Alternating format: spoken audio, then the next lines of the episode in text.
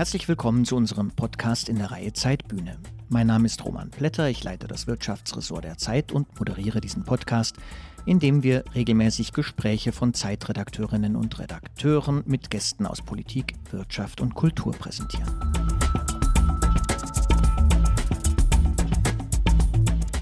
Heute hören wir ein Streitgespräch zwischen dem Hamburger FDP-Vorsitzenden Michael Kruse und der Grünen-Chefin Ricarda Lang über ihre Utopien einer gerechteren Welt.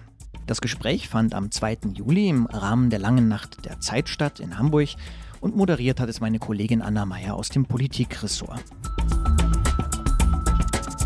Bevor Ricarda Lang und Michael Groß ins Gespräch kommen und zahlreiche Zuschauerfragen beantworten, entwerfen sie in zwei kurzen Impulsvorträgen ihre jeweilige Vorstellung von einem besseren Sozialstaat, der für den FDP-Politiker vor allem bedeutet, dass er Menschen befähigen solle, also dieser Staat, ihr Glück zu finden. Während Ricarda Lang argumentiert, dass Armut kein persönliches Scheitern sei, sondern eine politische Entscheidung. Es gab aber auch Punkte, in denen beide sich einig waren, etwa bei der Frage nach fairen Löhnen. Bevor wir an dieser Stelle aber zu viel vorwegnehmen, liebe Zuhörerinnen und Zuhörer, wünsche ich Ihnen viel Freude bei der Diskussion zwischen Ricarda Lang und Michael Kruse, moderiert von meiner Kollegin Anna Meyer. Wir sind hier, um über den Sozialstaat zu reden und seine Zukunft und äh, welche Utopien äh, unsere Gäste dafür haben. Und ich habe überlegt, eigentlich hätte ich jetzt gesagt, ja, es ist die beste Zeit, um über den Sozialstaat zu reden, weil steigende Lebensmittelpreise, Energiekrise, Knappheit und so weiter und so fort. Und wir müssen uns überlegen, wie verteilen wir das alles gerecht. Und dann habe ich aber gedacht, wenn wir vor anderthalb Jahren hier gesessen hätten, dann hätte ich gesagt, es ist die beste Zeit, über den Sozialstaat zu reden, weil Corona und ungleiche Lebensverhältnisse und ungleiche Ansteckungsverhältnisse und dies und das und Bildung und so fort. Und vor drei oder vier Jahren hätte ich wahrscheinlich gesagt, es ist die beste Zeit, über den Sozialstaat zu reden, weil wir ein wirtschaftlich so starkes Land sind und äh, uns überlegen müssen, wie wir diesen Wohlstand gerecht verteilen. Das heißt, die Zeiten sind immer gut dafür und wir machen das hier heute nicht nur äh, wegen des Kriegs oder wegen ähm, allgemeiner Krisenhaftigkeit der Zeit, sondern weil es immer ein guter Moment dafür ist. Und ich freue mich sehr, dass wir heute unterstützt werden von der Bundeskanzler Helmut Schmidt Stiftung und The New Institute, äh, dabei über Utopien zu sprechen. Bei den Gästen gab es eine kleine Änderung. Wir begrüßen jetzt einfach mal zuallererst Ricarda Lang. Sie ist Bundesvorsitzende der Grünen, 28 Jahre alt und geboren und aufgewachsen in Baden-Württemberg.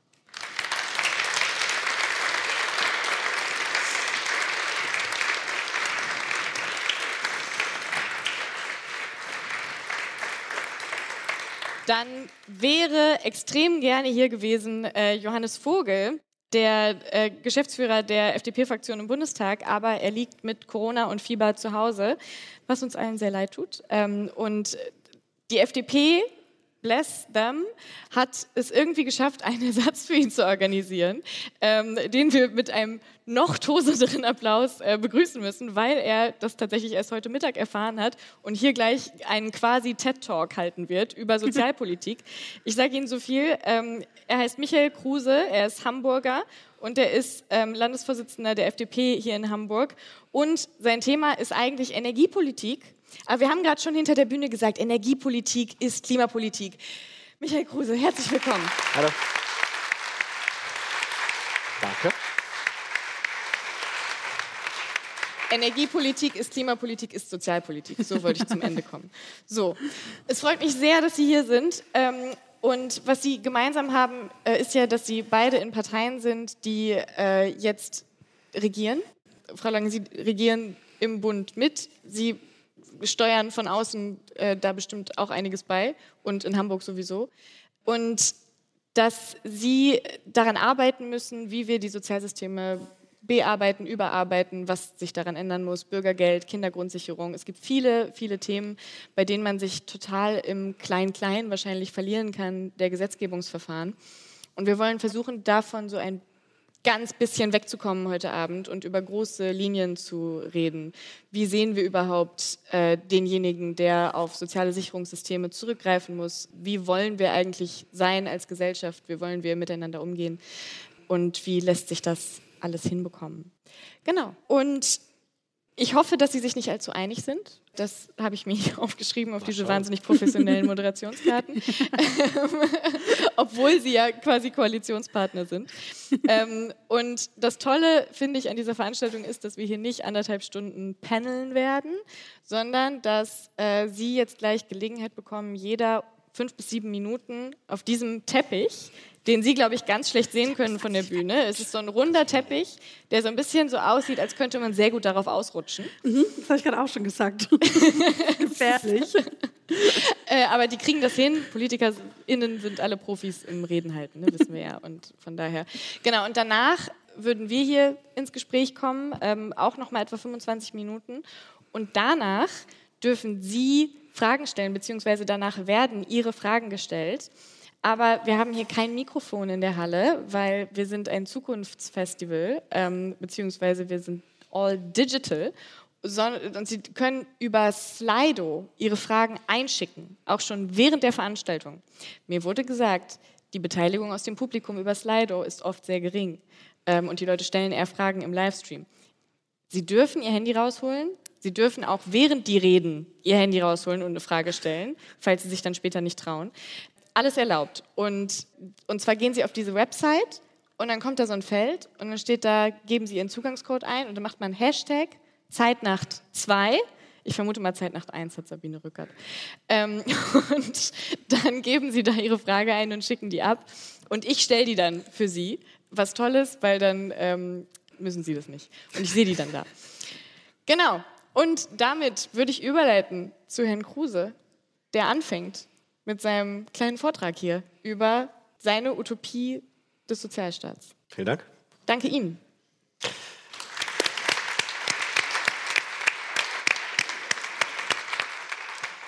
Also erstmal herzlichen Dank für die Einladung. Die, die man ganz kurzfristig erreicht, sind ja mitunter die schönsten. Und äh, deswegen habe ich mich sehr gefreut. Man muss dazu wissen, Ricarda Lang und ich waren vor kurzem bei der Wirtschaftsvereinigung Metalle. Ich mache Energiepolitik. Das war so ein bisschen mein Home-Turf. Und die Ricarda hat sich dann da sehr gut eingebracht. Und dann dachte ich, das ist nur fair, wenn wir heute auf deinem Home-Turf äh, zusammen diskutieren und vielleicht auch Gemeinsamkeiten und Unterschiede feststellen. Ja, ich hatte nicht so viel Zeit, äh, meinen Talk vorzubereiten. Deswegen habe ich mir keine Notizen gemacht auf diesem Zettel. Und ich habe ihn trotzdem mitgebracht, weil das eigentlich ganz gut zusammenfasst, was meine Idealvorstellung von einem Sozialstaat wäre. Die Idealvorstellung von einem Sozialstaat, und wir wollten ja heute nicht über Details sprechen, was ähm, wir gerade so an Gesetzgebung machen, die Idealvorstellung von einem Sozialstaat wäre eigentlich, dass wir ihn möglichst gar nicht brauchen. Die ideale Vorstellung von einem Sozialstaat wäre, dass wir in vielen Bereichen gar nichts zu diskutieren haben. Die Idealvorstellung wäre sogar, dass wir hier heute Abend gar nicht zusammensitzen. Sie alle was ganz anderes machen, Schlagermove zum Beispiel oder noch was ganz anderes, äh, weil die Zeitredaktion vorher zusammengesessen hat und sich überlegt hat, ja, gibt es da eigentlich noch ein Thema, Gleichstellung Mann-Frau? Irgendwas gibt es eigentlich, war, ist gar kein Thema mehr. Schwule im Fußball, gar kein Thema mehr, man kennt so viele. Wer hat welches Geschlecht und müssen wir eigentlich darüber reden, wer welches Geschlecht hat? Gar kein Thema mehr. Wir wissen eigentlich gar nicht, was wir in diesem Bereich noch so zu besprechen haben. Das wäre die Idealvorstellung von Sozialstaat. Das wäre die Idealvorstellung von Gesellschaftspolitik, in der jeder seines Glückes Schmied ist, in der jede und jeder die Möglichkeit hat, selbstbestimmt und damit frei zu leben. An dem Punkt sind wir noch nicht ganz. Ein paar Themen habe ich jetzt eben mal beispielhaft genannt. Und deswegen gibt es auch einen Sozialstaat. Deswegen gibt es Gesellschaftspolitik, weil wir uns damit auseinandersetzen, wie wir die Gesellschaft zu etwas Besserem machen wollen. Und wie kann man das tun? Was ist die Grundlage dafür? Die Grundlage dafür sind aufgeklärte Menschen.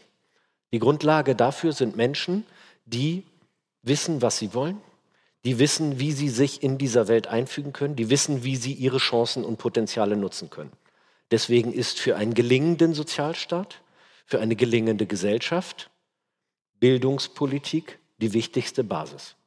Sie ist auch gleichzeitig das, was dafür sorgt, dass wir viele andere Dinge, die der Sozialstaat heute macht und mit denen wir uns in Berlin in der Gesetzgebung auseinandersetzen, überhaupt nicht mehr notwendig wären. Sie ist die Basis dafür, dass das, was der Fokus der heutigen Sozialpolitik ist, nämlich Reparaturbetrieb, gar nicht mehr notwendig ist. Weil wir Menschen in jungen Jahren, in den prägenden Jahren, damit ausstatten, sich selbst in dieser Welt frei entfalten zu können. Weil wir darauf, dafür sorgen, dass jeder Einzelne und jede Einzelne von Beginn an nicht nur technische Fähigkeiten bekommt, ein bisschen was lernt, was vielleicht ganz gut zu wissen ist, sondern vor allem auch die freie Entfaltung so weit bringt, dass man den eigenen Standpunkt im Leben überall behaupten kann. Das ist ein Idealzustand. Jeder Einzelne, jede Einzelne mit dem ständigen Gefühl, sich in dieser Gesellschaft dort einbringen zu können, wo er oder sie das möchte. Das ist etwas, wo eine Vision ist, dass Menschen nicht nur ein Bezugs-, ein, ein, ein, eine Art Transferempfänger vom Staat sind, nicht nur eine Rolle in einem System, in dem es eine übergeordnete Ebene gibt, sondern freie Individuen, die selbst sich entfalten die selbst sicher und selbstbestimmt ihren Platz in der Gesellschaft suchen. Eine Konstruktion, in der der Staat die Summe von den Wünschen der Individuen ist, in der der Staat das Vehikel ist, für die Einzelnen zu sich selbst zu kommen und damit die besten Versionen ihrer selbst zu werden.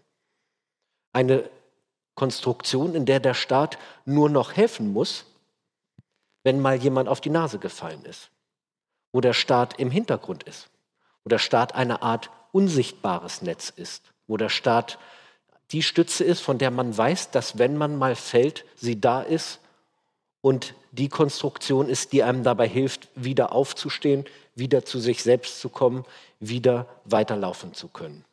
Das ist meine Vision von einem Sozialstaat, das ist meine Utopie, die ich Ihnen hier heute Abend gerne vorstellen wollte und die ich gerne mit Ihnen diskutieren möchte. Herzlichen Dank. Vielen herzlichen Dank. Ich bin Ihnen vor allem dankbar, dass Sie am Ende gesagt haben, die Sie gerne vorstellen wollten. Seit heute Mittag. Freut mich. Ich habe vorher schon mal drüber nachgedacht. Wunderbar. Frau Lang, ich mache jetzt gar keine großen Worte. Sie dürfen.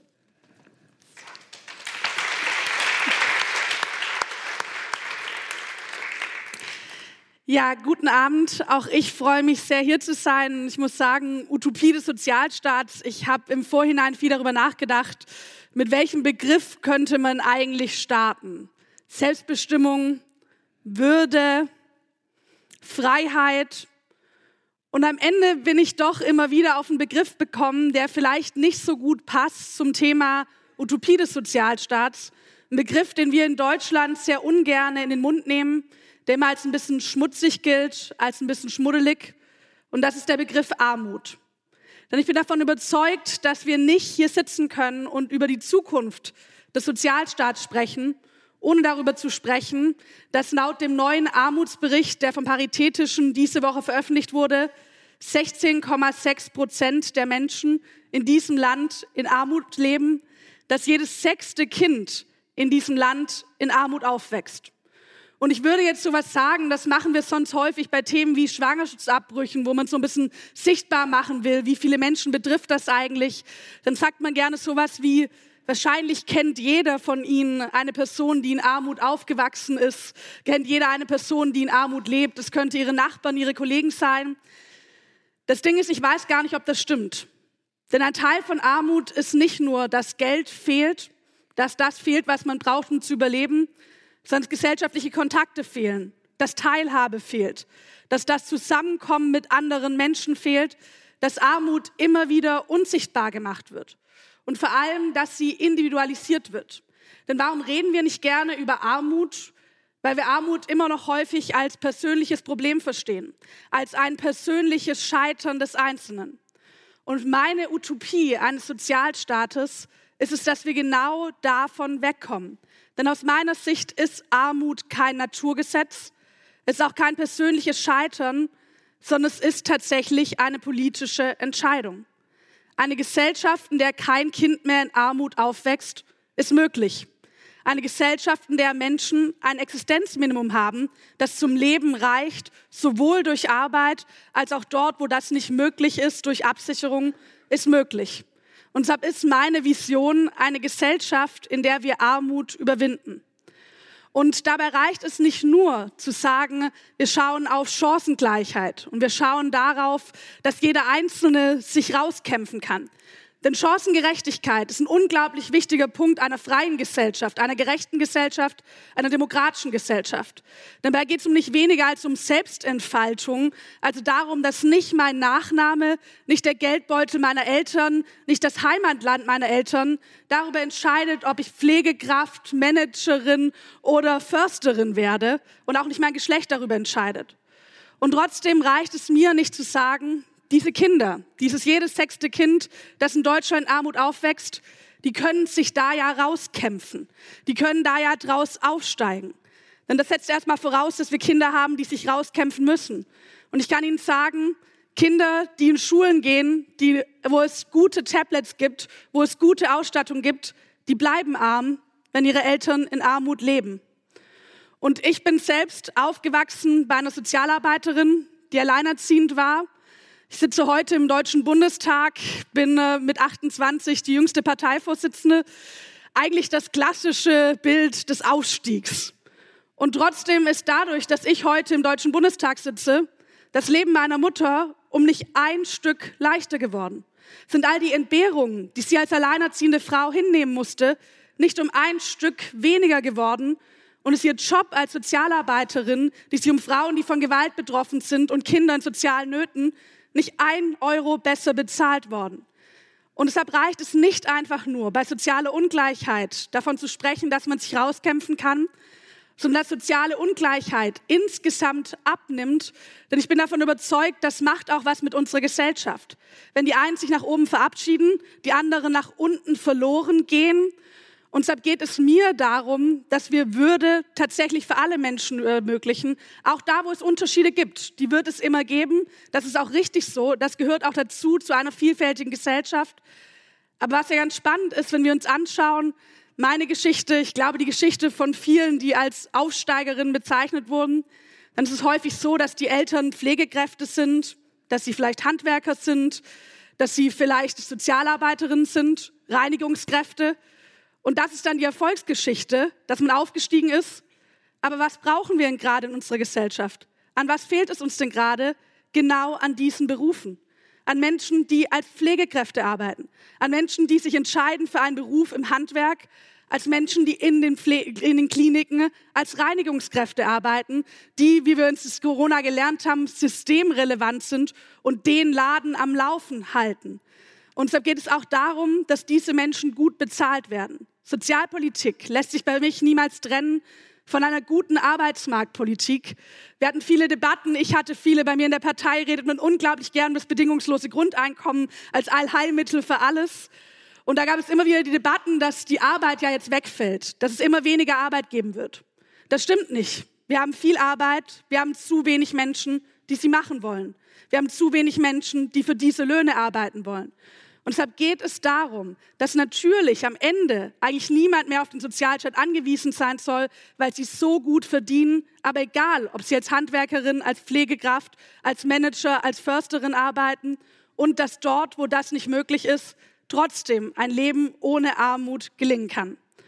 Und heute, dieser TED Talk wurde ja überschrieben mit, wenn ich Königin von Deutschland wäre. Und ich fand das ganz spannend. Ich habe überlegt, wenn ich Königin von Deutschland wäre, wahrscheinlich hätten wir so eine Monarchie wie Großbritannien, wo ich nichts zu sagen habe, aber nur schöne Broschen trage. Aber tatsächlich ist das, glaube ich, nicht der, die Herangehensweise, wie wir zu dieser Gesellschaft, einer Gesellschaft ohne Armut, einer Gesellschaft der Würde, der Selbstbestimmung, der freien Entfaltung kommen können. Denn das ist nichts, was paternalistisch von Einzelnen von uns umgesetzt werden kann. Ich bin in der Grünen Partei. Wir als Grüne Partei haben ein bisschen den Ruf, ich glaube, man sagt ganz gern, wir machen soziale Politik für die anderen. Also zu uns kommen die Akademikerinnen und dann reden wir über Armut. So ein bisschen, wie ich es jetzt heute hier mache. Und das ist natürlich ein Problem für unsere Partei. Und ich habe häufig Debatten erlebt, wo darüber gesprochen wurde, jetzt müssen wir auch mal so reden, dass es die Lidl-Verkäuferin versteht und dass die auch zu uns kommen will. Und ich habe immer gedacht, na ja, wenn jetzt gerade die Lidl-Verkäuferin hier im Raum sitzen würde, würde sie wahrscheinlich aufstehen und gehen, weil darauf hat irgendwie niemand Bock, so paternalisiert zu werden. Und ich glaube, wenn es darum geht, Und auch das ist eine Frage einer sozialen Gesellschaft, dass diese Menschen, die Menschen, die im Niedriglohnsektor arbeiten, die Menschen, die diese Erfahrung gemacht haben, politisch mitentscheiden, dass sie Regisseure ihres eigenen Drehbuchs werden, nicht nur passive Beobachter, dass sie zur Wahl gehen. Wenn wir uns Wahlbeteiligungen wie in Nordrhein-Westfalen von 56 Prozent anschauen und dann schauen, dass gerade in den Stadtvierteln mit, geringen Arbeits äh, mit hohen Arbeitslosenquoten und geringen Einkommen am wenigsten gewählt wird, wenn wir wollen, dass diese Menschen teilhaben, dann geht es darum, dass sie merken, dass ihre Interessen etwas zählen dass sie etwas bewirken können in der Politik, dass wir nicht paternalistisch über ihren Kopf hinweg für sie entscheiden. deshalb will ich so ein bisschen mit einem Appell enden an dieser Stelle, denn ich habe häufig Veranstaltungen gemacht in den letzten Jahren. Ich war auf Marktplätzen unterwegs, an unterschiedlichsten Orten und danach kamen oft Menschen zu mir her. Und diese Menschen haben immer wieder gesagt, naja, ich habe keine Ahnung von Politik, Frau Lang. Ich verstehe nichts von Politik. Das hat alles nichts mit mir zu tun. Und danach konnten mir die gleichen Menschen sagen, was sie bewegt, was sie stört und was sie gerne verändern wollen. Und ich glaube, wenn diese Menschen immer noch denken, dass Politik nichts mit ihnen zu tun hat, dann liegt es nicht daran, dass sie zu blöd sind für Politik oder dass sie zu uninteressiert sind für Politik, sondern liegt es daran, dass wir noch nicht gut genug darin sind, ihnen zu zeigen, dass Politik nicht nur das ist, was passiert in Fraktionszählen oder in Vorstandszimmern, sondern das, was passiert, wenn Menschen sich zusammenschließen um etwas zu verändern.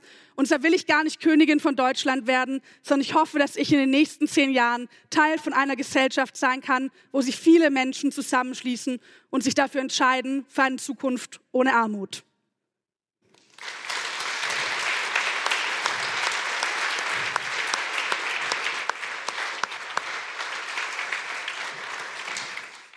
Vielen Dank. Ich bin so froh, dass Sie beide diesen Teppich überlebt haben. Ich auch. Aber ich bin auch jetzt froh, wieder hinsitzen zu dürfen. Ja. Ich habe noch überlegt, ob da so eine Klappe drunter ist. Oder? Sieben Minuten. Ich habe hier Bumm. so einen Knopf, aber ja, dann fährt es so langsam runter, wie bei den Oscars, das Mikro. Ich habe mir gedacht, Sie sind eingestiegen damit, ähm, dass man eigentlich in einer idealen Welt keinen Sozialstaat mehr braucht. Und ähm, Herr Kruse. Und Sie sind eingestiegen damit, dass wir eigentlich über das reden müssen, was gerade noch nicht ideal ist, nämlich Armut. Ist das vielleicht genau das, was Ihr jeweiliges Menschenbild unterscheidet? Das kann sein. Also ich glaube, ich weiß gar nicht, ob es so sehr ein Menschenbild ist. Ich glaube auch, dass die gleichen wahrscheinlich Adjektive genutzt werden würden, um das jeweilige Menschenbild zu beschreiben. Und so ist es ja wohl auch, dass wir uns in dem absoluten Idealbild, also was wäre sozusagen die Utopie der Utopien, auch einig wären, dass es keinen Sozialstaat mehr brauchen würde, weil alle Menschen von ihrem Lohn leben können, weil jeder Mensch sich selbst versorgen, nicht in so einem Selbstversorgersinn von jeder baut sein eigenes Gemüse an, sondern in so einem Sinn von ist nicht auf Unterstützung angewiesene. Und dass ich aber finde, dass zu häufig dieses Bild auf die Realität projiziert wird. Wenn ich sowas höre wie jeder seines eigenen Glückes Schmied, dann wird da häufig vorausgesetzt, wir wären zwar noch nicht ganz beim Idealbild, aber langsam auf dem Weg dorthin. Und das heißt, die, die es im Hier und Jetzt nicht geschafft haben, die sind dann schon irgendwie selbst schuld, weil die waren ja ihres eigenen Glückes Schmied und die haben offensichtlich richtig, richtig schlecht geschmiedet und es ist am Ende irgendwie so ein komischer Schmucks rausgekommen und halt kein schönes Hufeisen so. Und dann haben die es halt auch verdient und dann muss man die schon irgendwie um die Runden bekommen, weil das gehört dann dazu zum Sozialstaat, aber zu viel soll sie jetzt für dieses murksige Schmiedestück auch nicht bekommen. Und das ist, glaube ich, wahrscheinlich der Hauptunterschied, vielleicht gar nicht so sehr das Menschenbild, sondern die Frage tatsächlich die Analyse der Realität und was für eine Notwendigkeit und auch für ein Recht dafür auch in Anspruch bezüglich des Staates und vor allem auch was für eine Verantwortung des Staates daraus erwächst. Und ich bin davon überzeugt, in einer Gesellschaft, die massiv von sozialer Ungleichheit geprägt ist, und das ist dieses Deutschland, in dem wir hier gerade leben, da braucht es dann auch einen aktiven Sozialstaat. Also ich glaube, dass die Unterschiedlichkeit in der Vision am Ende gar nicht so groß ist sondern dass wir sehr ähnliche Vorstellungen haben. Ricarda hatte jetzt den Begriff ja der Chancengerechtigkeit verwendet. Das ist etwas, was ich schon auch für einen idealen Zustand halte. Wohl wissend, dass es echte Chancengerechtigkeit wahrscheinlich niemals so geben wird. Aber trotzdem ist es ein gutes Idealbild, weil für mich nicht so sehr die Frage ist, ob sich jemand etwas mehr anstrengen muss als jemand anderes, um Ziel XY zu erreichen. Das wird immer so sein. Das kann man auch gar nicht voll ausschalten. Das ist für mich deswegen auch gar nicht das, worauf ich so genau gucke, sondern ich schaue darauf, kann jeder von da, wo er ist, das Ziel, was er erreichen möchte, auch erreichen.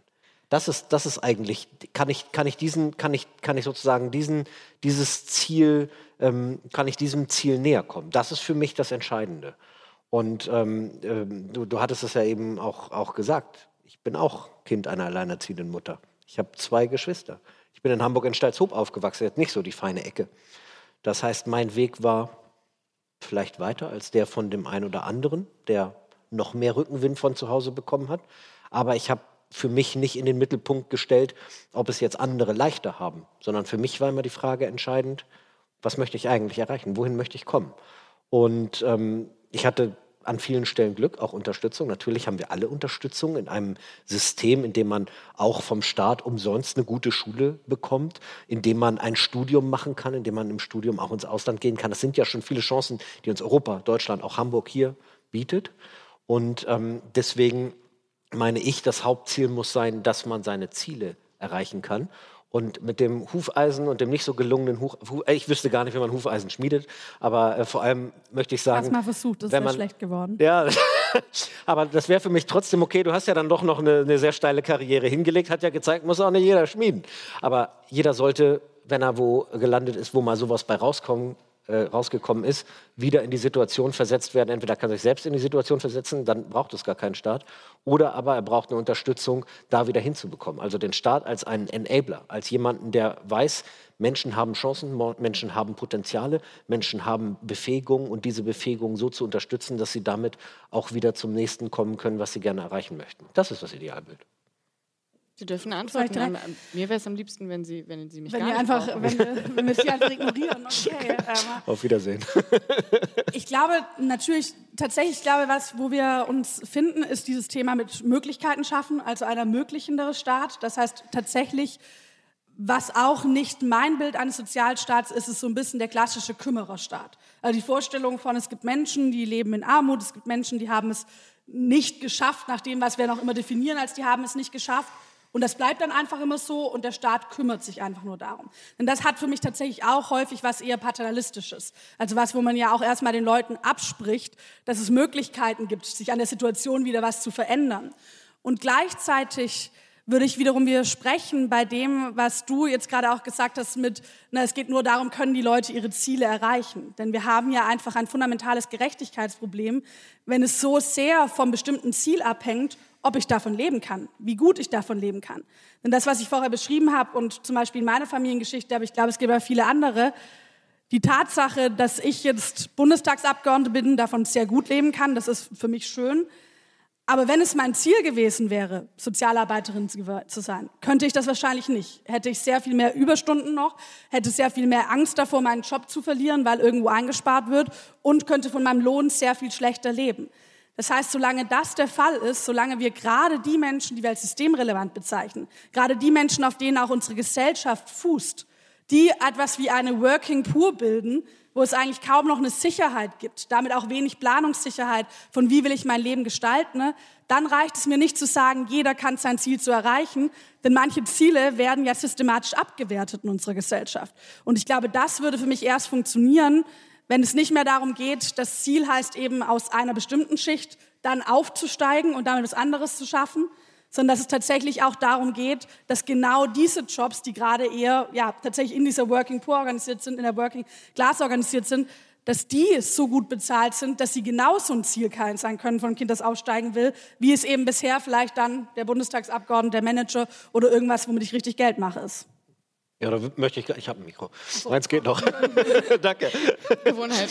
Aber, aber, da, würde ich, da würde ich gar nicht widersprechen und ehrlich gesagt, ich erwarte auch, dass wir uns dahin immer entwickeln. Wir hatten vor 10, 15 Jahren ist so das Narrativ der Krankenschwester aufgekommen. Heute verdient die Krankenschwester in der Regel schon richtig gut, weil man genau festgestellt hat, dass es einen Mangel in diesem Bereich gibt und dadurch äh, sind die Bezahlungen äh, über die letzten Jahre gerade deutlich besser geworden. Und in dem Maße, wie uns Menschen im Arbeitsmarkt auch einfach fehlen, werden die äh, Verteilungen von zum Beispiel Kapitaleinkommen und Lohneinkommen, die werden neu verhandelt. Die werden jeden Tag neu verhandelt. Vielleicht die werden wir auch das jetzt kurz erklären, was Sie meinen mit den Verteilungen von Kapitaleinkommen. Und ja, sehr, sehr gerne. Also die Frage ist ja immer, wenn ich, wenn ich äh, in einem Unternehmen zum Beispiel einen Gewinn mache, wie viel kriegen dann diejenigen, die zum Beispiel die Eigentümer sind und wie viel kriegen diejenigen, die äh, in dem Unternehmen mitgearbeitet haben. Und ähm, das Ganze verschiebt sich im Moment ähm, in, in vielen Bereichen zugunsten derjenigen, die arbeiten, weil sie immer besser Forderungen stellen können. Ich war jetzt gerade bei, äh, in Salzgitter, bei der Salzgitter AG, die versuchen in Zukunft Stahl zu produzieren ohne CO2-Emissionen. Keine Sorge, mehr Energiepolitik mache ich nicht heute Abend, aber ähm, da, da, da war gerade Warnstreik von der IG Metall. Und die, die sind mal locker flockig mit 6, irgendwas Prozent in die, in die Verhandlungsrunde gegangen. Und da habe ich gedacht, oha, zwei Jahre Corona, jetzt Lieferkettenproblematik, es gibt überall Probleme in der Produktion. Das ist mal eine sportliche Forderung. Das wäre vor 20 Jahren, als ich so in die Politik eingestiegen bin, wir über 5 Millionen Arbeitslose in diesem Land hätten. Also da wär, hätten die gesagt, okay, eine Nullrunde, das ist schon ein gutes Ziel. Und da hat sich etwas verändert und das ist auch kein Wunder, weil der Faktor Arbeit immer knapper wird. Und deswegen macht es ja auch Sinn, dass äh, Arbeitnehmerinnen und Arbeitnehmer Arbeitnehmer schlichtweg sagen, naja, ich kann was und ich möchte was und das versuche ich jetzt auch durchzusetzen. Und deswegen glaube ich schon, dass wir da äh, sukzessive jetzt auch eine Verschiebung zu genau diesen Gunsten erleben werden. Das kommt sehr auf den Bereich an. Wir haben das tatsächlich in bestimmten Industriebereichen, auch da, ich warte sich auch schon mal ins Salzgitter, das heißt, da ähm, haben wir noch eine Gemeinsamkeit. Haben uns verpasst. Aber, nee, bei mir ist, glaube ich, schon ein bisschen länger her. Aber tatsächlich leben wir es ja in bestimmten Bereichen, gerade dort, wo wir jetzt einen starken Fachkräftemangel haben, in eher industriell geprägten Bereichen, wo wir eine hohe gewerkschaftliche Organisierung haben, wo wir, glaube ich, auch nochmal sehen, wie relevant diese gewerkschaftliche Organisierung ist. Denn dort erleben wir es, ich meine, die ähm, IG Metall spricht jetzt über Arbeitszeitverkürzungsmodelle, auch teilweise, weil die Arbeit dort tatsächlich knapper wird, aber dass wir tatsächlich auch erleben, wo Menschen gute Tarifverträge abschließen können, wo sie neue Arbeitszeitmodelle ausprobieren können, neue Sicherheiten dazugewinnen. Und gleichzeitig schauen wir in andere Bereiche. Ich war vor drei Wochen, vier Wochen in Münster beim mittlerweile nicht mehr nur Warnstreik, sondern schon richtigen Streik dort am Uniklinikum, wo Pflegekräfte gerade streiken, wo alle Mitarbeiterinnen des Uniklinikums gemeinsam streiten und es dort eher darum geht, tatsächlich gerade, man kann so sagen, den Kollaps innerhalb dieses Gesundheitssystems abzuwenden, ne? weil die sagen, wir sind komplett überfordert, uns fehlt das Personal, uns fehlen die Leute, die hier auch gut bezahlt werden. Und das heißt, das ist aber vielleicht nochmal auch ein, ein spannender Punkt, wenn wir gucken, ne? es ist ja einmal die Frage von, welche Leute arbeiten dort. Und dann ist es ja auch die Frage von, was bietet das? Und das eine ist der ganze wirtschaftliche Bereich, die Produktion etc. Und das andere, wenn ich zum Beispiel auf das Gesundheitssystem schaue, ist der ganze Bereich der Daseinsvorsorge. Und ich glaube, dass wir den sehr viel mehr, und das können wir vielleicht auch als Ampel gemeinsam schaffen, ne, sehr viel mehr ins Zentrum rücken müssen. Denn bei all den Fragen, über die wir gerade gesprochen haben, Ermöglicher und Teilhabe und was bedeutet soziale Gerechtigkeit, tendieren wir dazu, und auch ich habe das so ein bisschen gemacht, sehr stark über den Transferbereich zu reden. Also sozusagen über diese Frage von, na, wie viel habe ich am Ende im Geldbeutel und ohne die Frage geht es für mich nicht. Und trotzdem habe ich die Erfahrung gemacht, dass auch ganz stark diese Frage von, fährt bei mir ein Bus? Gibt es eine Bushaltestelle? Gibt es noch ein Schwimmbad und gibt es ein Klinikum? Dass das unglaublich viel ausmacht in dieser Frage der sozialen Teilhabe. Ganz konkret im Alltag, also tatsächlich, wie gut kann ich hier leben, aber eben auch in der Frage, wie gesehen fühle ich mich? Wie sehr habe ich das Gefühl, dass mein Dorf, meine Stadt, mein eigenes Leben irgendeine Bedeutung hat, irgendeine Bedeutung in diesem Land hat. Und deshalb ist das, glaube ich, vielleicht neben den Punkten, die wir bisher besprochen haben, muss der zweite, sozusagen für mich die zweite, der zweite Teil der Medaille eigentlich auch sein, ist im ganzen Bereich Daseinsvorsorge, soziale Infrastruktur. Das sind furchtbare Begriffe. Ich würde jedem, der hier einen besseren Begriff hat, will ich nachher drei Bier noch ausgeben, wenn es irgendwo Bier hat, das ich ausgeben kann. Es gibt um 22 Uhr eine Party im Mojo Club. Das ähm. haben wir nicht abgesprochen, dass ich das ankündige. Aber tatsächlich, das sind, na, das sind furchtbare politische Begriffe. Das klingt immer nach Planung, langweilig, aber am Ende sind das, glaube ich, wirklich Fragen von Lebensqualität. Darf ich da noch einmal rein? Ähm, und zwar haben Sie ja gesagt, eigentlich müsste es eine Gesellschaft geben, in der niemand mehr arm ist. Daran sind Sie sich einig. Jetzt haben Sie gerade gesagt, wo sind Sie aufgewachsen? In Stalzhoop. Sta ich bin Sie sind Redakteurin in Hamburg und kennen den Stadtteil Ich bin Redakteurin in Berlin, ich arbeite oh, okay. in unserem Hauptstadtbüro. Na, dann, ähm, ist, dann, ist es, dann ist es vielleicht vergleichbar mit Neukölln. Ja, wenn äh, jetzt niemand mehr arm wäre oder wenn alle wahnsinnig gut verdienen äh, in ihren Krankenschwesterjobs oder als Busfahrer da, wo wir mehr Busse brauchen. Wer wohnt dann eigentlich da, wo sie aufgewachsen sind? Wer, wer will dann eigentlich in die scheiß Sozialwohnungen ziehen? Also die Sozialwohnungen sind gar nicht scheiße, sondern die sind eigentlich ja in den 70ern hochgezogen worden und viele von denen haben einen ziemlich coolen Schnitt. Also, und manche haben sogar, ich war mal in der Wohnung, der Freundin hatte Maisonette. Da habe ich über drei Etagen. Da habe ich gedacht, okay, dafür, dass das eigentlich sozusagen der untere äh, Standard damals war, ähm, da, dafür war es ziemlich gut. Was in diesen Stadtteilen gerade passiert und was ja auch Ziel von Politik ist, ist, dass die Menschen nicht alle nur sagen, ich will da jetzt weg, sondern dass gerade die Quartiere, die in Hamburg sind es halt die Ende der 60er, Anfang der 70er schnell hochgezogen worden, weil auch damals schon Wohnraummangel war, dass man sich jetzt mal Gedanken macht, wie kriegt man die eigentlich aufgewertet? Wie kriegt man diese Quartiere zu schönen Quartieren weiterentwickelt? Und ähm, das, darum muss es eigentlich gehen. Es ist ja heute ein besonderer Luxus, wenn man zum Beispiel eine große Wohnung hat. Die Wohnungen da sind fast alle groß, gemessen daran, was sich heute viele Menschen in Innenstadtteilen so leisten können. Aber das heißt, Sie glauben, wirklich, dass es eine Gesellschaft geben kann, in der alles schön ist. Also in der niemand leidet, in der niemand äh, arm ist, in der niemand sich überlegen muss, wie bekomme ich trotz Inflation meinen Einkaufskorb gefüllt. Ich dachte, wir reden heute über Utopien.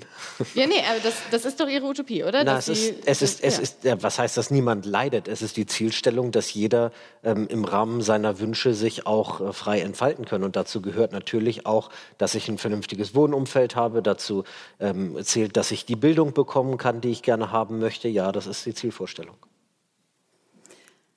Warum nicht? Also tatsächlich ist das meine Frage. Es ist, ich glaube, wir sind das sehr gewohnt. Das, das, wäre meine Frage an Sie als Politikerin. Warum, warum kriegen wir das nicht hin? Warum ist es so schwer?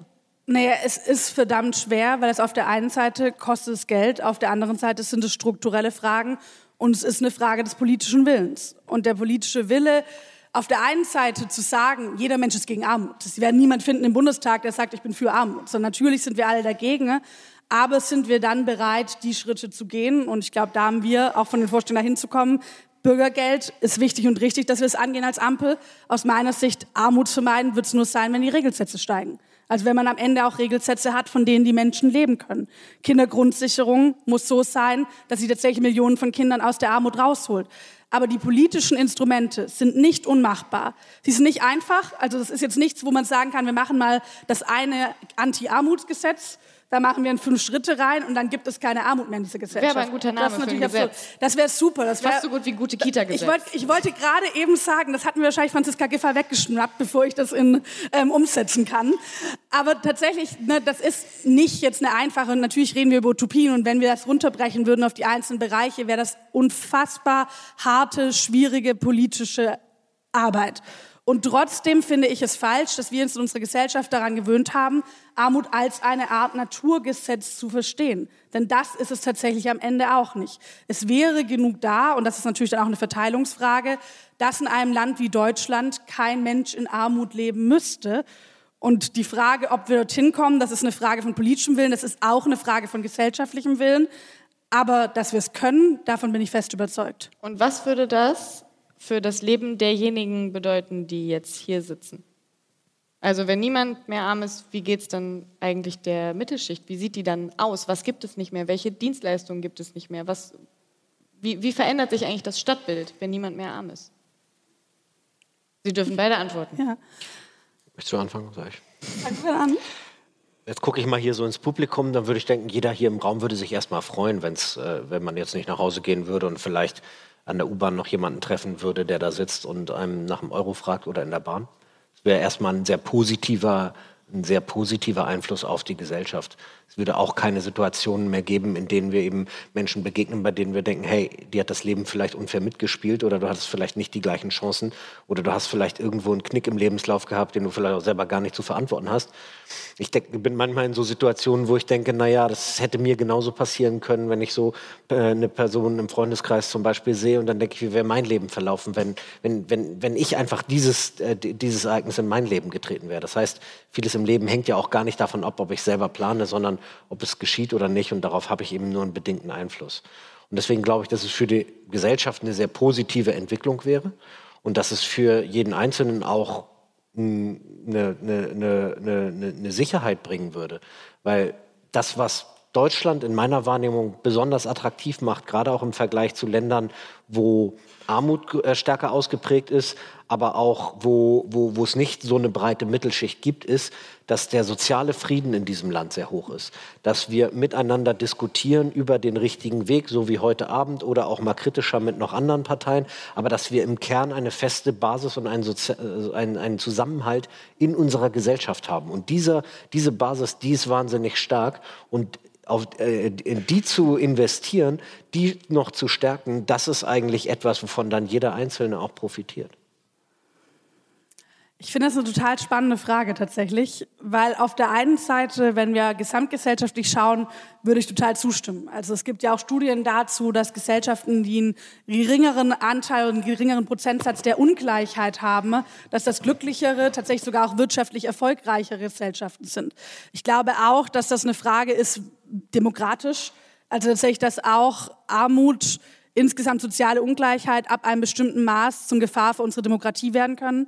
Ich glaube, wir sehen das sehr stark, wenn wir nach Frankreich schauen, wo es insbesondere prekarisierte Menschen sind, die sich auch auflehnen gegen dann wiederum Veränderungen, gegen Transformationsbewegungen, wo wir sowas wie einen sozialen Frieden sehr akut gefährdet sehen, wenn es am Ende bei einer Stichwahl darum geht, ob jemand wie Macron noch bestehen kann gegen eine rechtsextreme Kandidatin.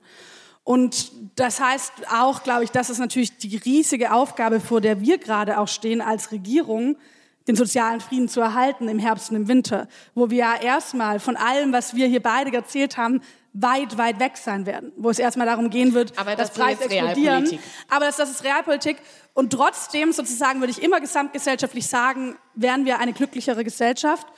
Und natürlich muss man aber ganz ehrlich sagen, haben wir uns auch alle und ich glaube wahrscheinlich auch viele, die hier im Raum leben, daran gewöhnt, von diesen Sachen zu profitieren davon, dass es Menschen gibt, die extrem billig Wohnungen reinigen, dafür, dass es Menschen gibt, übrigens meistens in der Vergangenheit waren es Gastarbeiter aus der Ukraine, die unseren Spargel stechen und das für einen Hungerlohn machen, den hier niemand, für den niemand mehr arbeiten würde, dass es Menschen in den Schlachtereien und Betrieben gibt, die dafür so billig arbeiten, dass am Ende möglich ist, dass das Schnitzel so wenig kostet, wie es heute kostet.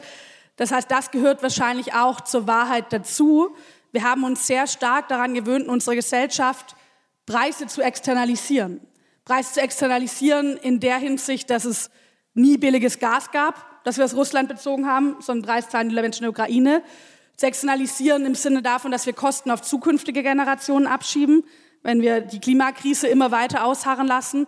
Aber natürlich auch zu externalisieren in der Hinsicht, dass wir auf billige Arbeitskräfte unsere Art von Wohlstand lange aufgebaut haben.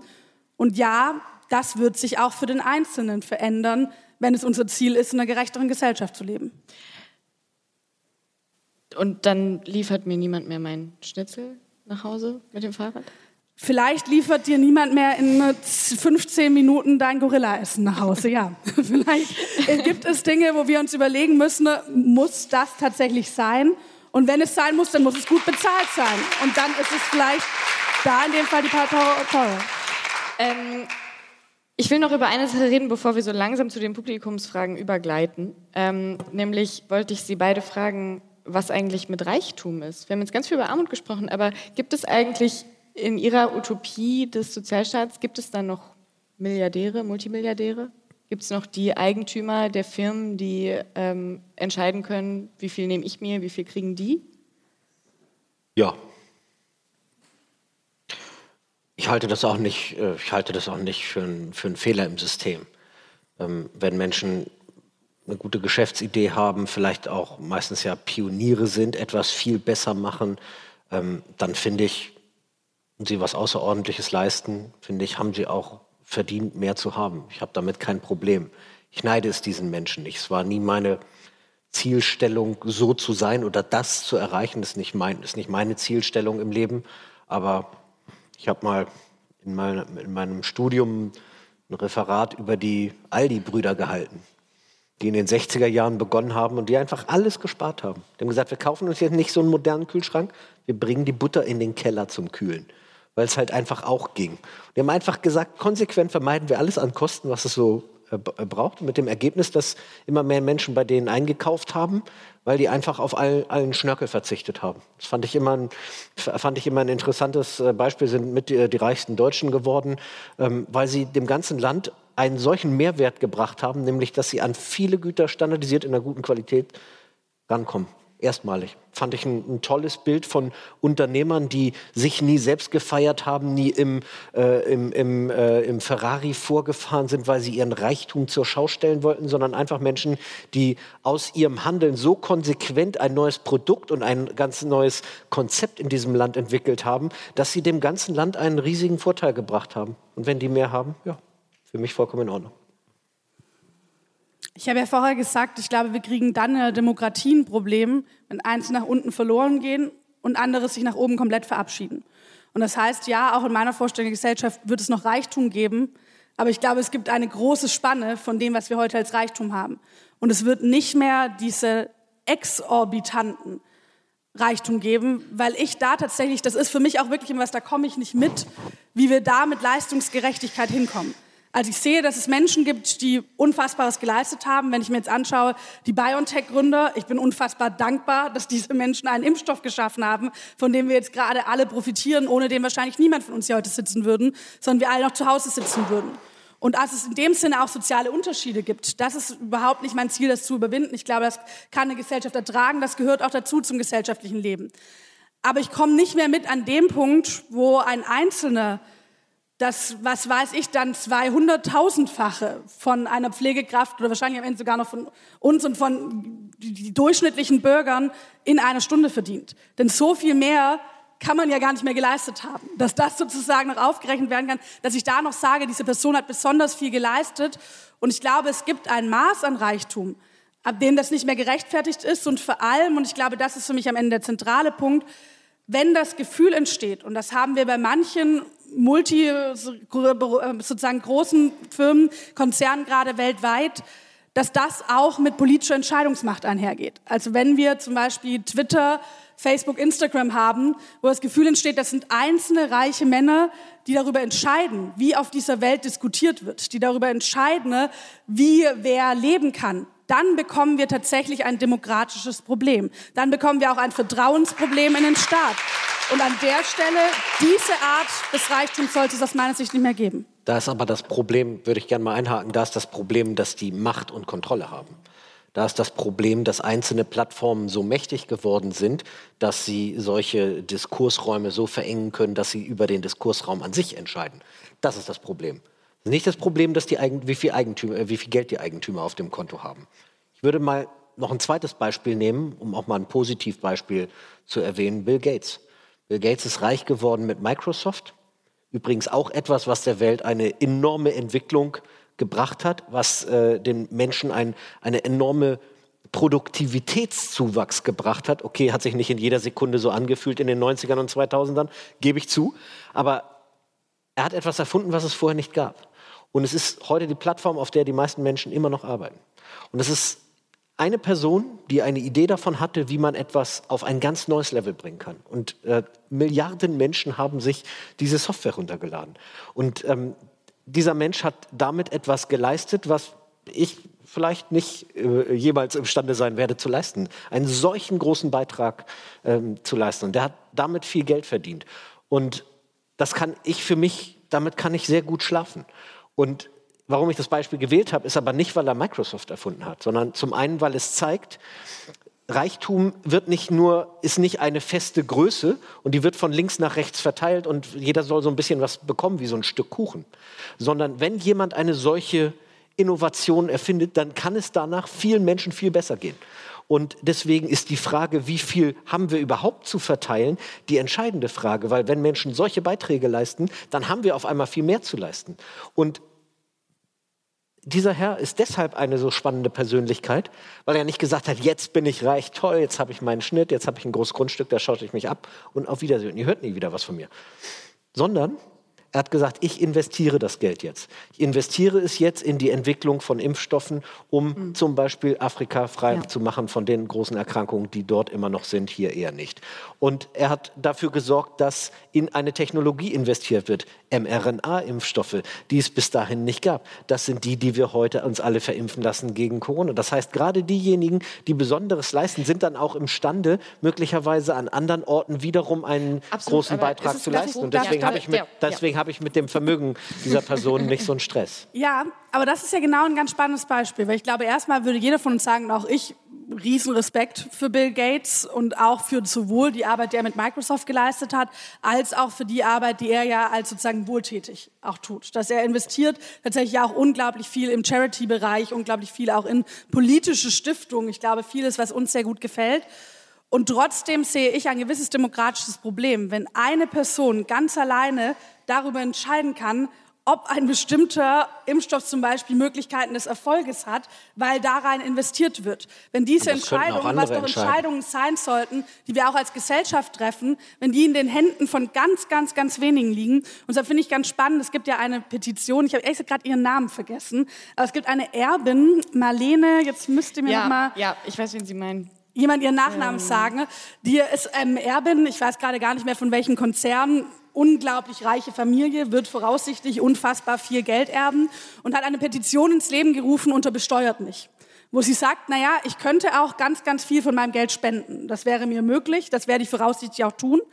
Aber eigentlich ist es doch falsch, dass ich, weil ich geerbt habe, in diesem Fall, in ihrem Fall jetzt auch nicht selbst verdient, dass ich darüber entscheiden kann, ganz alleine, wo all dieses Geld hingeht, weil ich was richtig finde beim Spenden oder nicht und dass das nicht demokratisch entschieden wird, indem ich Steuern zahle und dann dieses Geld wiederum demokratisch verteilt wird. Denn Steuern sind ja am Ende Gelder, die auch uns als Demokratie dann zugutekommen. Und das finde ich tatsächlich, da ist ja dann der demokratische Punkt, wer entscheidet darüber, was mit diesen Geldern passiert. Und vor allem würde ich immer davon ausgehen, da habe ich jetzt vielleicht ein sehr positives Menschenbild von Unternehmern, dass Menschen auch noch an Innovation arbeiten würden, dass Menschen auch noch an all diesen Dingen, die Sie gerade genannt haben und du gerade genannt hast, die uns allen zugutekommen, arbeiten würden, wenn man damit reich wird, aber vielleicht nicht exorbitant reich. Wenn man damit funktionierende Geschäftsmodelle machen kann, sich ein gutes Leben sichern kann, auch noch seinen Kindern, seinen Enkelkindern, aber kein Multimilliardär wird. Ich glaube, auch dann wären Menschen noch bereit, unsere Gesellschaft mit Innovation voranzubringen. Das ist doch ein wunderbares Schlusswort für diesen Teil der Diskussion. Ähm, und ich hoffe, dass es Fragen gibt, die über Slido eingetrudelt sind. Ähm, wenn nicht, dann machen wir einfach weiter. Ich fand es nett im Prinzip. Ähm, nett. ich muss jetzt da einfach auswählen. Ne? Das ist jetzt mein Job. Oh Gott, oh Gott, oh Gott, das sind alles so große Fragen. Ähm, wir fangen einfach oben an. Jana, die finanzielle Grundsicherung ist ein wichtiger Teil des Sozialstaates. Wesentlich umfassender ist aber die Sozialversicherung. Inwiefern finden Sie das zweigliedrige Krankenversicherungssystem ungerecht und planen dieses zu verändern? Liebes Publikum, wir sind doch hier Utopien, aber gut. Ähm, ja, die Zusammenführung von privater und gesetzlicher Krankenversicherung ist auch eine Utopie letztendlich, oder? Das kriegen wir nicht hin. Es kommt darauf an, ob wir über die nächsten dreieinhalb Jahre reden. da bin auch ich an einen Koalitionsvertrag gebunden. mit der Partei von Herrn Kruse. Wir mit der Partei ja von Herrn so Kruse. Nein, also ich glaube, ne, an vielen Stellen muss man ganz ehrlich sein, erleben wir gerade, wir haben einen Koalitionsvertrag geschrieben in einer anderen Zeit, als wir heute leben. Und an vielen Stellen erleben wir, glaube ich, dass wir plötzlich an einem Punkt stehen, wo wir merken, okay, dafür haben wir vielleicht keine Antworten gefunden im Herbst. Da haben wir auch manche Sachen so ein bisschen, ich glaube, gerade ein paar Gerechtigkeitsfragen aber, zur aber Seite haben geschoben und müssen die jetzt neu verhandeln. Und gleichzeitig gilt natürlich an vielen Stellen auch einfach ein Koalitionsvertrag. Das heißt, innerhalb der nächsten drei Jahre haben wir uns darauf geeinigt, da nicht ranzugehen. Aber wenn wir hier über Utopien reden, was meine Zielsetzung wäre, ja, ich halte nichts davon, übrigens nicht nur in der Hinsicht, dass wir eine private und gesetzliche, sondern insgesamt, dass wir unfassbar viele Versicherungen haben in Deutschland, was einen großen Bürokratieaufwand haben, dass wir dadurch innerhalb der gesetzlichen ein zu geringes Finanzaufkommen haben. Das sehen wir jetzt wieder, wenn die Beiträge steigen und dass wir immer noch an vielen Stellen einen unterschiedlichen Versorgungsgrad haben. Also dass ich, und ich glaube, es haben viele gemerkt, jetzt wo die Arztpraxen voll waren wegen Corona, macht es einen Unterschied, ob ich anrufe als Privatkunde oder als gesetzlicher Kunde, wie schnell ich oder mein Kind einen Termin bekommen. Und das finde ich Gerechtigkeitsfragen. Deshalb bleibt meine, vielleicht nicht Utopie, aber Vision für über die nächsten vier Jahre hinaus, bleibt die Bürgerversicherung. Also ich halte das nicht für die richtige Utopie und ich äh, möchte auch erklären, warum wir diskutieren private und gesetzliche Krankenversicherung so wie etwas, wo wenn man das auflöst, dann all die Probleme, die in diesem Versicherungssystem bestehen, dann gelöst werden. Ja, dafür gibt es gerade überhaupt keine Garantie. Also gerade wenn wir das Thema Umverteilung, kommt ja dann noch weiter unten in der Liste, wenn wir über das Thema Umverteilung sprechen, dann muss man mal sagen, warum ist denn das heute in den Arztpraxen eigentlich so, dass man viel schneller einen Termin bekommt als Privatpatient? Es liegt daran, dass der Privatpatient in der Regel den 2,4-fachen Satz für die gleiche Leistung bezahlt. Also für die Spritze, die, äh, die jemand in den Arm drückt, äh, werden 10 oder 24 Euro fällig, je nachdem, ob es ein Kassenpatient oder ein Privatpatient ist. Das heißt, es gibt heute in dem Gesundheitssystem wahnsinnig viel Umverteilung, und zwar von den Privatpatienten zu den Kassenpatienten. Und der Glaube, dass wenn ich jetzt die Privatpatienten in die, ins Kassensystem reinhole, dass die dann da so viel mehr Leistung, äh, Beitrag bezahlen, dass das dann wieder überkompensiert wird, ähm, das schlichtweg, dafür gibt es gar keine harten Zahlen. Sondern heute gibt es eine Umverteilung von denjenigen, die privat versichert sind, zu denjenigen, die Kassenpatienten sind. Und die Ärzte sagen, naja, ich nehme dann lieber den, wo die Spritze eben mir 24 Euro bringt, statt den, wo sie mir 10 Euro bringt. Und in, dieser, in, äh, in diesem System zu glauben, dass es eine Lösung wäre, die beiden Systeme zu fusionieren, halte ich nicht für richtig. Das dauert dann 40 Jahre weil man sie ja erst, weil es ja auch einen Bestandsschutz gibt und dann diskutieren wir die nächsten 40 Jahre das. Und das ist ein Riesenproblem. Ich glaube, die Stärkung des Systems an sich würde äh, viele Vorteile bringen. Ich würde übrigens auch, vielleicht im Gegensatz zu dir, den Wettbewerb stärken und nicht im Hintergrund einen riesen Strukturausgleich schaffen, der zwischen den unterschiedlichen Krankenkassen Gelder verrechnet. Das würde ich erstmal auflösen. Ich würde sagen, wenn eine Kasse besonders gut wirtschaftet, sind die Beiträge da ein bisschen geringer. Das finde ich eigentlich sogar einen guten Zustand. Deswegen würde ich da mir sogar sagen, mehr Wettbewerb und nicht weniger. Vielleicht, äh, bevor Sie antworten, vielleicht damit wir nicht allzu tief einsteigen in ja. das Problem Krankenkassen, weil das ist wirklich, also ne, ist das vielleicht nicht ein schönes Problem, an dem man zeigen kann, wie manchmal Verteilungsfragen einfach innerhalb von Politik und Gesetzgebung so komplex sind, dass man sie nicht mehr mit gerecht und ungerecht beantworten kann? Ja, Nein. Also, naja, beides. Also natürlich gibt es hier Umsetzungsfragen und ich meine, ehrlich gesagt, ich habe angefangen in den letzten drei Jahren viel Gesundheitspolitik zu machen. Und ich glaube, wenn man anfängt, in die Gesundheitspolitik einzusteigen, dann ist es so ein Moment, man steht am Anfang da und denkt, oh mein Gott, ich verstehe überhaupt nichts, weil es ist unfassbar kompliziert. Dann arbeitet man so ein Jahr sich ein und irgendwann hat man das Gefühl, okay, jetzt bin ich langsam angekommen, jetzt verstehe ich langsam was. Und dann ist dann wieder arbeitet man sich nochmal ein Jahr ein und dann ist man wieder so, okay, ich verstehe überhaupt nichts. Es macht alles überhaupt gar keinen Sinn, weil es unglaublich kompliziert ist. Und das heißt, auch eine Bürgerversicherung, das ist nichts, was man einfach umsetzen kann. Das heißt nicht, man klatscht einfach die beiden zusammen innerhalb von einem Jahr und das läuft alles. Aber dass es eine Gerechtigkeitsfrage ist, von wer hat welchen Zugang zur Gesundheitsversorgung. Davon bin ich überzeugt. Und ich glaube, manchmal neigen wir auch dazu, im politischen Betrieb die Debatte über die Umsetzbarkeit mit der Debatte des politischen Willens zu vermischen und zu sagen, gerade ich kenne das aus vielen Steuerdebatten, Vermögensteuer geht irgendwie nicht, Übergewinnsteuer geht nicht, die Steuer geht alles nicht. Ich glaube, erstmal sollten wir darüber reden, wollen wir es oder nicht. Wahrscheinlich hätten wir ja unterschiedliche Ansichten, über die wir politisch debattieren sollten. Und dann kann man schauen, ist das umsetzbar oder nicht. Und ich glaube, so ist auch in dem Fall. Und was aber vielleicht so ein bisschen eine Grundsatzfrage ist, die auch dahinter steckt, ist an der Stelle das Punkt des Wettbewerbs. Ich glaube, es gibt viele, viele Bereiche, wo Wettbewerb unglaublich sinnvoll ist, wo Wettbewerb unglaublich innovationsfördernd ist, wo Wettbewerb uns voranbringt. Aus meiner Sicht sollte es aber auch Bereiche geben oder gibt es vor allem Bereiche, wo der Wettbewerb nicht diese Funktion hatte in den letzten Jahren. Die letzten Reformen des Gesundheitssystems, ich muss ehrlich gesagt sagen, die wurden unter Rot-Grün gemacht, also unter Beteiligung meines, meiner Partei, wurden unter dem Label Wettbewerb, DRGs, Fallpauschalen, mehr Wettbewerb unter den Kliniken. Das Versicherungssystem mit unglaublich vielen verschiedenen Versicherungen, mehr Wettbewerb unter den Versicherungen. Das hat nicht zu einer besseren Gesundheitsversorgung geführt. Das muss man sagen. Das hat nicht zu einer besseren Qualität für die Menschen geführt. Und ich würde sagen, Wettbewerb setzt ja ein bisschen voraus, es ist ja wie ein Fußballspiel, es gibt am Ende Gewinner und Verlierer. Und ich glaube, es gibt Bereiche, in denen können wir uns Gewinner und Verlierer gut leisten. Denen ist es vollkommen okay, dass sich mal ein Unternehmen durchsetzt und das andere nicht. Vollkommen in Ordnung. Und ich glaube, wir müssen aber noch mal stärker Bereiche identifizieren, in denen wir uns keine Verlierer leisten können. Und das ist was da, wie eine Gesundheitsversorgung. Da würde ich jetzt überleiten zur nächsten Frage, nämlich wäre es nicht an der Zeit, Gehälter nicht am wirtschaftlichen Nutzen, sondern am gesellschaftlichen Nutzen auszurichten? Dann hätten wir doch mehr Leute in Pflege, Handwerk und sozialen Diensten sowie Verteidigung und Feuerwehr. Wie soll, kann, sollte das so sein? Ist das was, was Sie richtig finden oder kann das überhaupt funktionieren?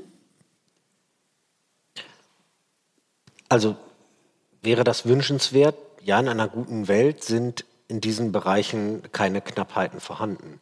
Gibt es genügend Menschen, die diesen Tätigkeiten nachgehen? Ähm, die Frage ist ja dann immer, wie würde man es denn so organisieren?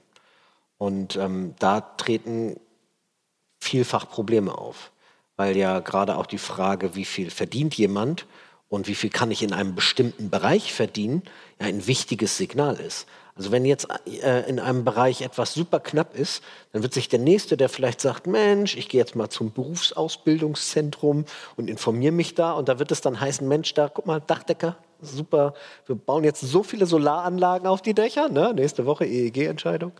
Ähm, wir bauen jetzt so viele Solaranlagen auf die Dächer, Mensch, ich brauch, wir brauchen viel mehr Dachdecker, da kann man im Moment richtig gutes Geld verdienen. Und so hat ja so ein Preis und auch das, was ich in dem Bereich verdienen kann, eine sehr wichtige äh, Funktion, um zu zeigen, Mensch, da werden noch Leute gebraucht. Und ähm, genau diese Funktion, die muss man eigentlich aktivieren, weil sie dann auch, ähm, weil sie dann auch Dynamiken loslöst. Deswegen sind wir in den, äh, um, um das zu sagen, äh, sind wir in den Bereichen eigentlich viel zu statisch organisiert. Wenn ich heute bei der Feuerwehr bin, dann bin ich im öffentlichen Dienst, dann gibt es da eine Tarifgruppe. Es ist egal, ob ich mich besonders anstrenge, weil ich werde alle zwei Jahre befördert und nicht, weil ich mich besonders angestrengt habe. Das heißt, dieses äh, äh etwas transparenter zu machen und auch Durchgänger würde viel, viel eher auch den, den Anreiz bieten, dass Menschen sagen, Mensch, ich kann da nicht nur was bewirken, sondern wenn ich etwas wirklich bewirke und wenn ich etwas zeige und wenn ich was toll mache, dann werde ich dafür belohnt. Und das ist auch, glaube ich, das, äh, wo, wo wir als Gesellschaft ähm, hinkommen sollten. Also wir haben Begrifflichkeiten Arbeitgeber und Arbeitnehmer oder Arbeitgeberin und Arbeitnehmerin. Also darin steckt, jemand hat Arbeit und gibt sie jemandem und jemand anders nimmt sie. Und das ist ein Verständnis von Zusammenarbeiten, ich glaube aus dem 19. Jahrhundert oder so. Da kommt der Großindustrielle mit seinen dicken Taschen und dann gibt er 100 Leuten einen Job. Und das ist gar nicht, überhaupt nicht meine Vorstellung davon, wie es in Zukunft laufen wird, sondern es ist vielmehr so, dass Menschen das anstreben, was sie wollen und darin ihre Erfüllung finden. Und ich freue mich über jeden, der sagt, Mensch, ich möchte das selber machen. Ich brauche überhaupt keinen Arbeitgeber, der mir die Arbeit gibt, weil ich habe eine tolle Idee, was ich verändern möchte. Und das wiederum, das mache ich dann einfach. Und dann nehme ich mir das, was es vielleicht noch gar nicht gibt, oder ich erfinde es, so wie die Biontechs. Und äh, davon lebe ich und nicht in Aber einem trotzdem, System, wo so, so etwas ja gegeben die, wird. Also wir haben zum Beispiel eine wahnsinnige Knappheit an Erzieherinnen und trotzdem verdient die Erzieherin jetzt nicht 40.000 Euro im Monat. Ähm, wie erklären Sie denn das in der Logik? Die meisten verdienen nicht 40.000 Euro im Monat, also das ist leicht zu erklären. ja, aber also es ist halt extrem wenig. Also wie, wie erklären Sie, dass die Erzieherin nicht so viel verdient wie jetzt zum Beispiel ich oder Sie? Obwohl es von mir eigentlich genug gibt. Sagen Sie jetzt. ja, weil es gerade in einem so starren System ist, weil es gerade diese Tarifverträge gibt, die dann über drei Jahre verhandelt werden, weil es genau nicht so ein starkes, weil es gerade nicht so ein starkes Preissignal gibt. Mehr zu zahlen. Also ja klar, wenn Sie es privat organisieren zum Beispiel, dann werden Sie auch Mühe haben, für das Geld überhaupt noch jemanden zu finden. Selbst wenn Sie sagen, wir organisieren uns jetzt in unserer Nachbarschaft mit sechs, äh, mit sechs äh, Eltern zusammen und dann gibt es äh, eine Gruppe mit sechs Kindern und wir, wir organisieren auch einen privaten Raum dafür. Das ist ja genau das, das, ist ja genau das Thema. Da mehr Durchlässigkeit äh, zu schaffen, mehr dafür zu sorgen, dass genau solche Preissignale auch wirken können, das wäre eigentlich das, wo, wo es dann auch schneller geht.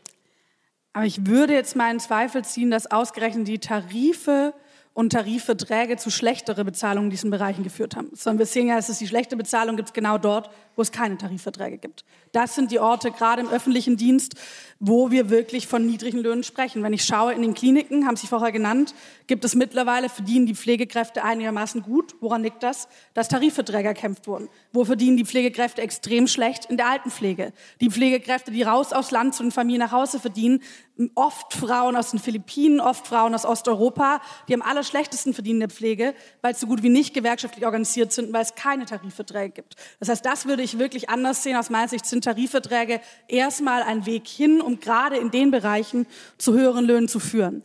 Und trotzdem würde ich, jetzt waren wir bei vielen Fragen ja immer so, sie dagegen, ich dafür, oder du dagegen, ich dafür, so. Ich sagen, ich würde an der Stelle, wieder. an der Stelle, nein, ich fände das nicht sinnvoll. Erstmal, wenn ich das höre, ja, total. Ich glaube, weil wir alle dieses Gefühl haben, die Erzieherin ist dafür ein gutes Beispiel. Es gibt Bereiche, die sind so ganz offensichtlich relevant für uns als Gesellschaft und trotzdem werden sie so schlecht bezahlt und daran muss sich was ändern.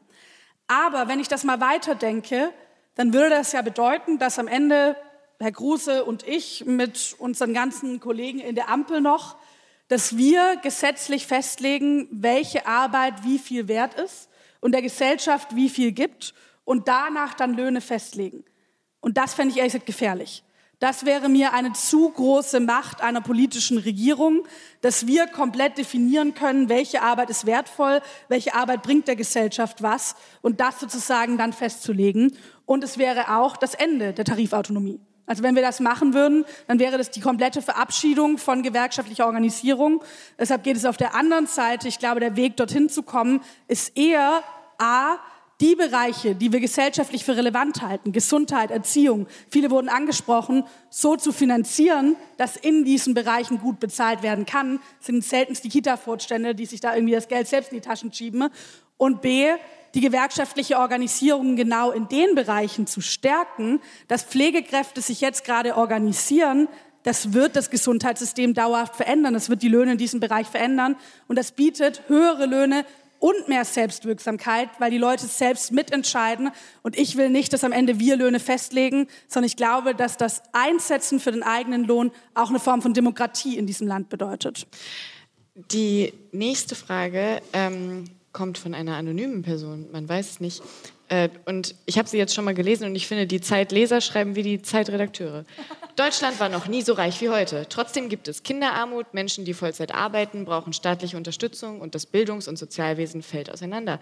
Wie ändern wir das? Woher kommt das Geld? Vielleicht können wir uns fokussieren auf, woher kommt das Geld? Herr Kruse. Also für all die Fragen, äh, äh da kommt das Geld aus sehr vielen unterschiedlichen Quellen und auch auf sehr vielen unterschiedlichen Ebenen. Ich fange mal bei dem grundsätzlichen Verständnis an. Das grundsätzliche Verständnis, was wir, wie wir Arbeit heute definieren, auch eine Karriere definieren, ist, man geht zur Schule, dann macht man eine Ausbildung oder ein Studium, dann geht man in den Beruf, das macht man 40 Jahre ungefähr, dann geht man in Rente. Das ist, das ist sozusagen das klassische Modell, so ist der ganze Sozialstaat aufgebaut. Das sind auch die Narrative, die wir in den, äh, in, in, in den immer wiederkehrenden politischen Debatten haben.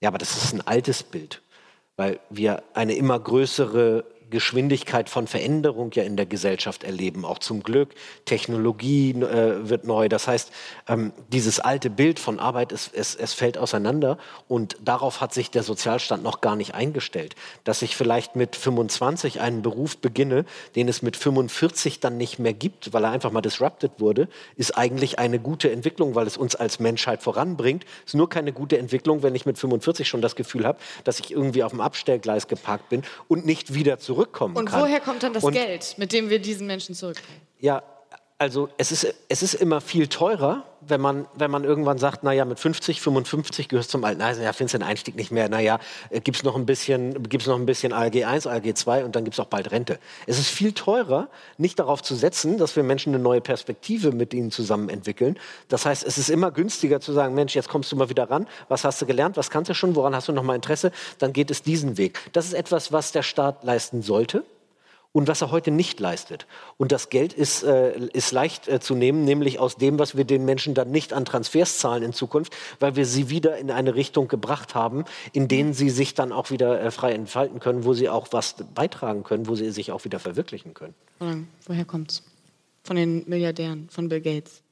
Alles von Bill Gates, genau. Der, der das, das, das ist meine, meine große Utopie. Alles Geld von Bill Gates. Ja. Ähm, nein, also es gibt ja unterschiedliche Quellen und am Ende ist eine politische Entscheidung, woher kommt das Geld. Und das werden wir in der Ampel immer wieder mal ausfechten müssen miteinander. Es wird auch in der Zukunft ausgefochten werden. Es gibt ja wie so ein bisschen vier Bereiche, an die man als erstes denkt. Das eine ist wirtschaftliches Wachstum. Also da, wo wir stärkeres wirtschaftliches Wachstum haben, haben wir erstmal auch stärkere staatliche Einnahmen. Und ein Beispiel dafür, was kann man dafür gerade im Moment tun? Wir erleben eine Inflation, wir erleben eine angebotsgetriebene Inflation, wo einmal der, ja, das, der Nichtausbau der Erneuerbaren, das rede ich auch wie Zeitredakteurin. Ja. Also, je besser die, die Wirtschaft läuft, desto mehr Steuern zahlen genau. die Leute, desto mehr kommt jetzt bei Ihnen an, was Sie verteilen können. Ein Beispiel, Einwanderung. Tatsächlich wird das eines der zentralen Punkte sein, wenn wir darüber reden, was können wir gegen Inflation tun, vor allem gegen den Fachkräftemangel. Mehr Menschen, die hierher kommen, modernes Einwanderungsrecht. Und der die zweite dann Bereich, zahlen und dann hat man Geld. Genau. Mhm. Der zweite Bereich ist das Thema Schuldenbremse. Also wie viel Schulden machen wir, wie viele Kredite nehmen wir auf. Da muss man aber sagen, ich glaube, wir könnten uns hier famos streiten über die Schuldenbremse und auch über Reformnotwendigkeiten oder nicht dauerhaft damit Sozialausgaben zu bezahlen. Ich glaube, das will niemand, weil das wäre tatsächlich auch ökonomisch nicht sinnvoll, sondern mit der Schuldenausgabe, stärker, äh, mit der, einer Reform der Schuldenbremse aus meiner Sicht mehr Investitionen, wo es um Transformation geht. Das Dritte sind die Steuern. Da habe ich vorher schon was gesagt, ne, dass ich der Meinung bin, dass wir durchaus bei denen ganz, ganz oben stärker besteuern könnten. Damit übrigens auch bei Mittelschicht, bei niedrigen Einkommen mehr entlasten können an dieser Stelle. Und jetzt habe ich meinen vierten Punkt gerade ja, ganz kurz vergessen. Habe ich schon ich meine vier Punkte? Woher soll denn noch Geld kommen? Also das sind tatsächlich die zentralen Elemente. Ah, nee, sparen. Wir könnten tatsächlich noch sparen. Das ist ja immer, ne, wird uns gerne vor, von Ihrer Seite vorgebracht. Wir müssten ja einfach sparen, auch in so einer Situation. Mir fallen tatsächlich auch noch, wenn ich den jetzigen Haushalt anschaue, vor allem aber, wenn ich mir auch die aus den letzten Jahren noch mehr anschaue, viele Punkte an, wo wir sparen können. Wir haben in Deutschland circa 70 Milliarden an umweltschädlichen Subventionen wenn wir davon weniger ausgeben würden, wenn wir weniger in eine fossile Infrastruktur pumpen würden, hätten wir mehr Geld, was wir an dieser Stelle ausgeben können. Und was davon wir machen, das ist am Ende eine Frage der politischen Aushandlung. Aber die Möglichkeiten, die sind da. Und ich glaube, dass mit den umweltschädlichen Subventionen, das könnte vielleicht auch so ein Starting Point für uns gemeinsam sein. Sagen, kein Geld mehr in Umweltverschmutzung und das Geld nutzen wir für einen besseren Sozialstaat. Das klingt gut. Und außerdem könnten wir natürlich auch den Bundestag verkleinern. Weil ich finde, wenn man beim Sparen glaubwürdig sein will, dann muss man vor allem bei sich selber anfangen. Und wir haben jetzt den größten Bundestag aller Zeiten. Und da wäre es mal eine gute Sache, wenn wir uns als Regierung dann auch gleich darauf verständigen, dass der Bundestag auf das Niveau zurückkommt, wo er eigentlich sein sollte. Oh Mensch, die paar Euro, die Sie verdienen. die, die, ich bin ganz froh, weil die nächste Frage von Sven haben wir eigentlich schon beantwortet. Jetzt ist die Frage, ähm, bekomme ich von irgendwo ein Zeichen, ob wir jetzt noch fünf Minuten für eine Frage kriegen oder es ist auch ehrlich gesagt wahnsinnig warm auf der Bühne. Ich, ich sag's Ihnen, Hand aufs Herz. Ähm, aber eigentlich eine können wir doch vielleicht noch machen, das heißt, oder? Sie wollen gar keine Frage mehr. Sie wollen jetzt irgendwas Zeichen haben, dass Sie aufhören können. Aber vielleicht, Jeder sucht sich noch eine Frage nee, aus. Ich würde sagen, wir machen noch kurz die von Marcel. Nämlich, wie kann man einen guten Sozialstaat gewährleisten, ohne dass dieser zur sozialen Hängematte wird? Also die Angst wenn niemand mehr arm ist, dann geht niemand mehr arbeiten. Machen Sie mal kurze Antworten. Herr Kruse. Kurze Antwort, der Sozialstaat muss so ausgestaltet sein, dass er, die, dass er immer einen Anreiz bietet, wieder aufzuspringen auf den Zug. Das heißt, äh, wenn meine Eltern äh, Hartz IV bekommen und äh, ich als Kind es gar nicht anders kennengelernt habe, dann gehe ich arbeiten, dann werden mir ab 100 Euro 80 Prozent davon weggenommen. Ein super unlukrativ. Ist für mich als Kind total demoralisierend. Selbst wenn ich als Kind total voller Elan bin, ähm, dann wird mir so viel weggenommen, dass ich persönlich gar nicht den Eindruck habe, Mensch, wenn ich arbeiten gehe, dann habe ich da hinterher was von. Dann kann ich mir das kaufen oder einfach was machen oder was investieren oder was auch immer. Dieses Gefühl habe ich nicht. Und der richtige Sozialstaat, der gibt den Menschen das Gefühl, dass sie, wenn sie sich anstrengen oder anstrengen wollen, dass sie davon auch richtig was haben.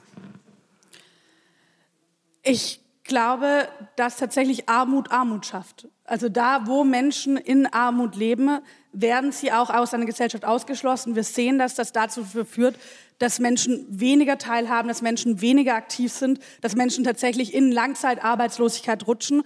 Das heißt, erstmal ist ein Grundexistenzminimum für alle Menschen zu gewährleisten, wo sie nicht aus der Gesellschaft rausfallen, in der sie dann arbeiten sollten. Und das Zweite, wir müssen an das System der Berufsagenturen ran.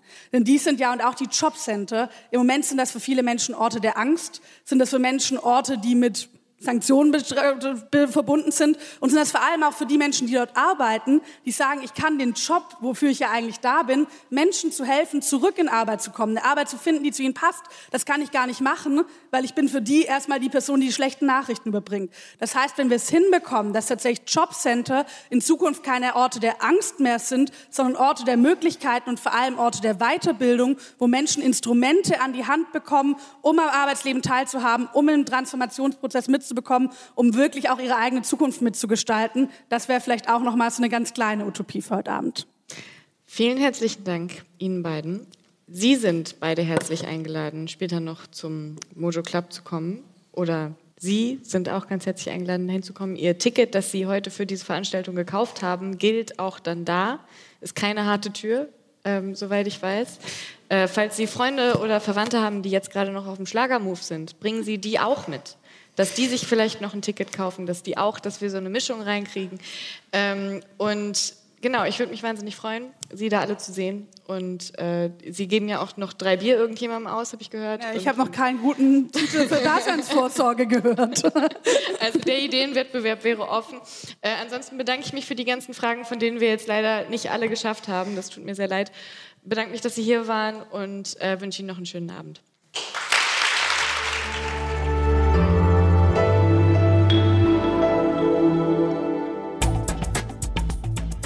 Das waren die grünen Politikerin Ricarda Lang und Michael Gruse von der FDP im Gespräch mit meiner Kollegin Anna Meyer aus unserem Politikressort im Rahmen der langen Nacht der Zeit am 2. Juli in Hamburg. Weitere Gespräche von Zeitredakteurinnen und Zeitredakteuren mit Gästen aus Politik, Wirtschaft und Kultur finden Sie unter www.zeit.de/zeitbühne. Ich freue mich auf das nächste Mal mit Ihnen und Zeitbühne. Danke fürs Zuhören und bleiben Sie uns gewogen.